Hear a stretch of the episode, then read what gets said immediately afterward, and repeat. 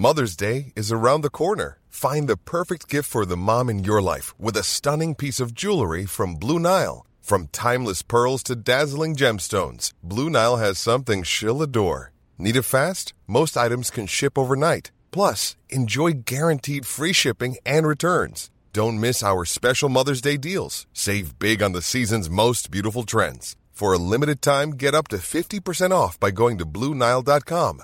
That's Bluenile.com.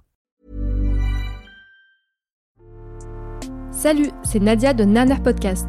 Avant que tu découvres ce nouvel épisode, j'aimerais te parler de Yes Podcast. Yes, c'est le podcast qui m'a donné la force de me lancer. C'est un podcast féministe et résolument positif. Deux fois par mois, Margaïde, Elsa et Anaïs célèbrent nos victoires de femmes contre le sexisme sous toutes ses formes. Yes, c'est pour toi, c'est pour nous, c'est pour toutes les warriors du quotidien. Tu peux les écouter sur toutes les plateformes d'écoute.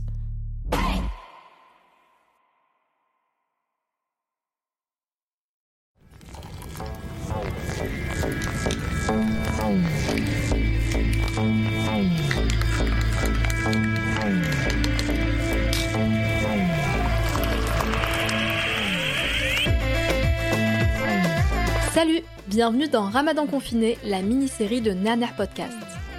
À chaque épisode, on donne la parole à une personne française d'origine maghrébine sur son rapport à ce mois de jeûne qui cette année s'inscrit dans un contexte inédit. Aujourd'hui, on découvre le témoignage de Lina, 28 ans, confinée seule dans le sud de la France. Lina est métissée. Sa mère est blanche et française, et son père noir et marocain. Elle ne fait pas le ramadan, mais malgré tout, cette période est pour elle un moyen de se reconnecter à une partie de son identité. Alors, j'ai déjà fait le ramadan. En fait, j'ai fait le ramadan une fois dans ma vie, euh, à l'adolescence. Euh, à un moment où peut-être euh, on est tous un peu justement en quête de cette spiritualité, en quête de d'identité aussi, j'imagine. Il y a quelque chose qui devait se jouer de ce côté-là. Et, euh, et ouais, il se trouve que euh, c'est une année où j'étais au quotidien pendant le temps du ramadan euh, avec mon père, que du coup, lui, il le, pratiquait aussi. Et, j'en ai profité pour le faire parce que bah déjà parce que je savais que le soir je pourrais partager des repas, des repas élaborés correctement et les partager en, famille, enfin avec du monde. Et voilà, je l'ai fait parce que j'avais besoin, j'avais besoin à ce moment-là de d'éprouver ça et et de me, de me rallier, c'est pour ça que je parlais de culturel tout à l'heure, de me, de me rallier à, à ce côté de ma culture en fait de ma culture maghrébine. Aujourd'hui, euh, je le fais plus. Euh, même si j'ai souhaité à plusieurs reprises euh, le refaire, je l'ai pas tenté euh, pour deux raisons. La première, c'est que dans mon entourage proche au quotidien, j'ai plus la possibilité d'avoir des gens qui avec qui partager les repas du soir et clairement, je pense que je mourrais de faim très rapidement si je devais me faire ma petite assiette de pâtes le soir en fin de journée de Ramadan. Et, euh, et la deuxième raison qui se lie à la première, c'est que je suis, euh, pour moi, c'est vraiment une épreuve du corps aussi. Et euh, je, pense que je suis pas du tout assez forte pour ça. Je, je suis pas encore assez assez comment dire compétente au niveau de ma propre gestion des frustrations euh, pour euh, pour gérer la faim et la soif toute la journée. Et au-delà de ça euh, au-delà de ça il faut aussi euh, faire preuve de rigueur et, euh, et se lever le matin euh, très tôt pour préparer pour préparer à manger. Et j'en suis pas capable. Donc donc je ne le fais pas. Après on n'est pas il n'est pas hors de question que je le refasse euh, dans ma vie, euh, toujours dans cette démarche euh, plutôt spirituelle que, que cultuelle.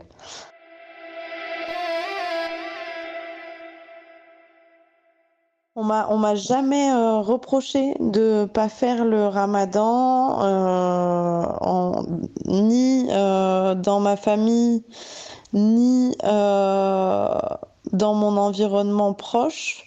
Maintenant, c'est vrai que euh, travaillant, euh, travaillant avec euh, des publics qui parfois sont dans dans des pratiques religieuses, notamment travaillant auprès de gens qui peuvent être musulmans et auprès de petits qui peuvent être musulmans, il m'est souvent arrivé de devoir me justifier ce niveau-là parce que parce que c'est difficilement euh, en fait la différence est, pas trop faite je crois euh, pour les petits. En tout cas les petits que j'ai rencontrés moi entre le fait d'être d'origine maghrébine et de pas être, euh, enfin, et d'être musulman, pour moi, c'est deux choses complètement euh, distinctes. Euh, il y en a une, c'est, enfin, ça concerne la nature, et une autre où on est sur une question de choix, donc, donc de culture. Et et c'est vrai qu'il a fallu que j'explique et, que je me justifie à plusieurs reprises à ce niveau-là auprès de, auprès de petits qui m'ont dit Mais attends, euh, t'es, es, marocaine et tu fais pas le ramadan, c'est pas normal.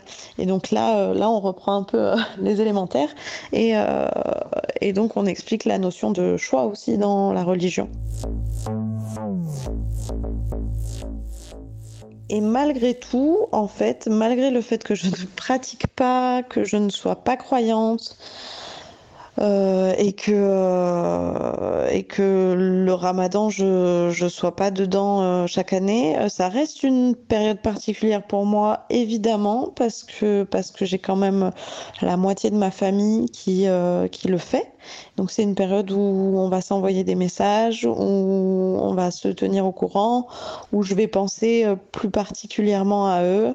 Euh, c'est une période aussi où euh, ben, les amis musulmans que j'ai vont le pratiquer aussi et où du coup ben, je, vais penser à eux aussi. Et puis de fait, c'est un moment qui me renvoie de toute façon à mon identité. Je veux dire, j'en entends parler à la télé, sur les réseaux. Pas y échapper. Et effectivement, ça me renvoie à, mes origines et, euh, donc à, une partie de mon identité aussi. Et, euh, chaque année, c'est euh, c'est marrant, je m'en rends compte maintenant en le disant, mais je le conscientise aujourd'hui, mais chaque année, ça, ça me repermet d'être dans une, démarche aussi de questionnement par rapport, à mes propres pratiques et mes propres croyances et les choix que j'ai faits en fait dans ma vie à ce niveau-là.